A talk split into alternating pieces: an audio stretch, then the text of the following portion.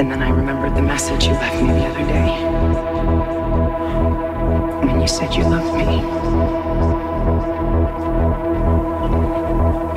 When I heard that, I thought that maybe you, I don't know, that you were regretting what's happened between us, and I get that.